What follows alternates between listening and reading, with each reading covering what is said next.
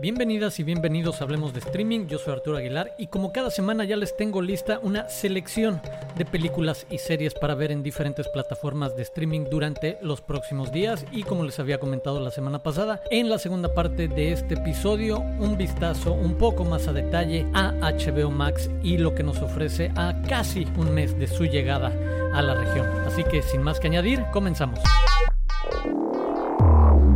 Iniciamos en Netflix donde hay dos series documentales que quiero recomendarles. En primer lugar, Naomi Osaka, el título que corresponde también al nombre de esta tenista profesional muy importante, una jovencita japonesa norteamericana, porque también es una mujer de color, una mujer asiática de ascendencia tanto asiática como eh, negra, un vistazo a su carrera en los últimos años, a lo que significa ser una tenista profesional y a una serie de muy particulares e interesantes reflexiones que esta figura del deporte tiene respecto a su relación con esta actividad, con lo que supone este nivel de presión mediática, de atención deportiva, tanto de audiencias como de medios, como de patrocinadores. En verdad, una mujer joven muy interesante a partir precisamente de las reflexiones que es capaz de traer a la mesa por la experiencia de vida que ha tenido en los últimos años. Sin lugar a dudas, esta miniserie Naomi Osaka vale mucho, mucho la pena y por supuesto conversa directamente con noticias que hemos escuchado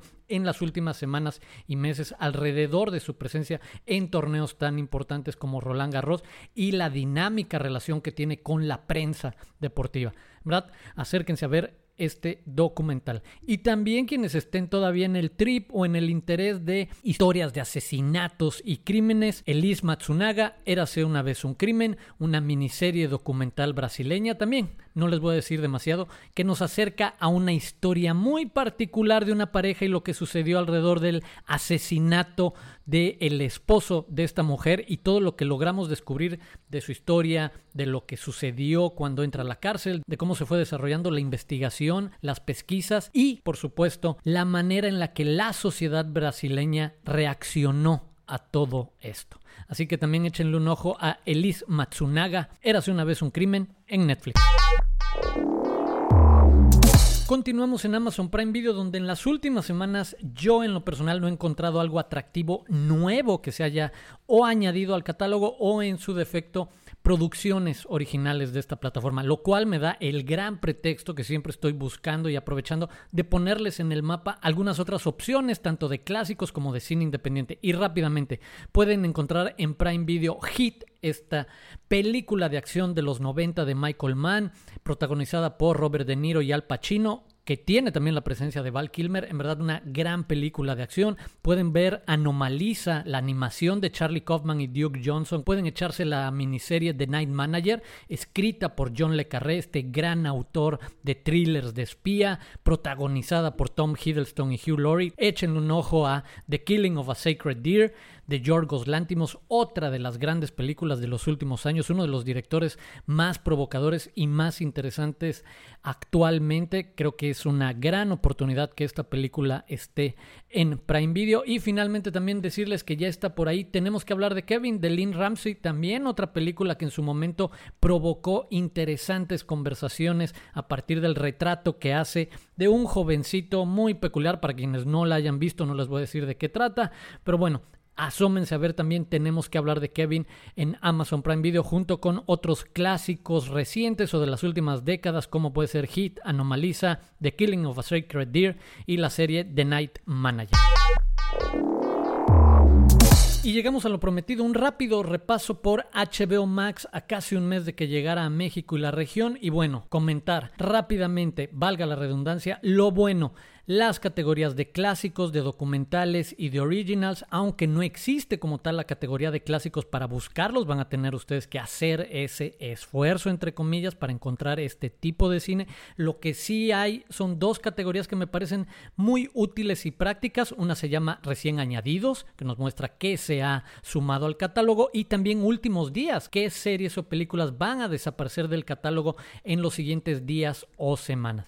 Y bueno, rápidamente poner en el mapa algunas favoritas personales que pueden encontrar en esta plataforma, como North by Northwest o Intriga Internacional de Alfred Hitchcock, también de Hitchcock Pacto Siniestro, que muchos podrían ubicar como Strangers on a Train, y otro clásico de todos los tiempos como La Ventana Indiscreta. También pueden por ahí ver Walk the Dog, Escándalo en la Casa Blanca es el título en español, una película con Robert De Niro y Dustin Hoffman, que vale también mucho, mucho la pena. Lo mismo con Marcianos al Ataque de Tim Burton o Cool Hand Luke con Paul Newman. También pueden ver Bonnie and Clyde. Si se quieren ir un poco más atrás, pueden ver 2001, Odisea del Espacio de Stanley Kubrick o la adaptación que hizo Martin Scorsese de esa gran película de acción hongkonesa que es Infernal Affairs y que recibió en inglés el título de The Departed, Los Infiltrados en español. Pueden echarle también un ojo al Hamlet de Kenneth Branagh. También creo que es una adaptación muy particular que lleva esta historia de Shakespeare, esta obra de Shakespeare, a un contexto distinto de aquel en el que fue escrita o aquel que retrata la obra original. Pueden ver a James Dean en Al Este del Edén o pueden ver a Al Pacino en otro gran clásico como lo es Tarde de Perros. Y si quieren ver algo más nuevo, también ya pueden encontrar ahí Let Them All Talk, algo así como Déjenlos hablar a todos, una película original de HBO Max que tiene como protagonistas a Meryl Streep, a Candice Bergen, a Diane Wist y a Lucas Hedges. Me muevo un poco a los documentales y en verdad la lista es nutridísima. Solo quiero mencionarles algunos nombres de lo mucho que pueden encontrar con diferentes provocaciones, intenciones, conversaciones y reflexiones en la mesa, como puede ser el documental o la miniserie documental de Bao sobre este culto sexual y de otros tipos que sabemos ha tocado también a la sociedad mexicana. Pueden ver el documental de Asif Kapadia sobre Diego Maradona, Maradona, o pueden ver una gran puesta en escena que se llama All the Brilliant Things, todas las cosas brillantes. Eso se los dejo como sorpresa, en verdad. Pónganle play, atrévanse a ver All the Brilliant Things y van a descubrir una obra de teatro y una reflexión sin precedentes, en verdad, muy sensible, muy atrevida, con temas importantes a poner en la discusión. Solo les diré, a partir de los últimos meses o el último año en el que finalmente la salud mental ha sido un tema recurrente, un tema que mucha más gente está conversando abiertamente esta obra de teatro conversa de manera directa con esa línea de interés. Entonces, por favor, busquen All the Brilliant Things en HBO Max. También pueden ver Posverdad, Desinformación y el costo de las fake news.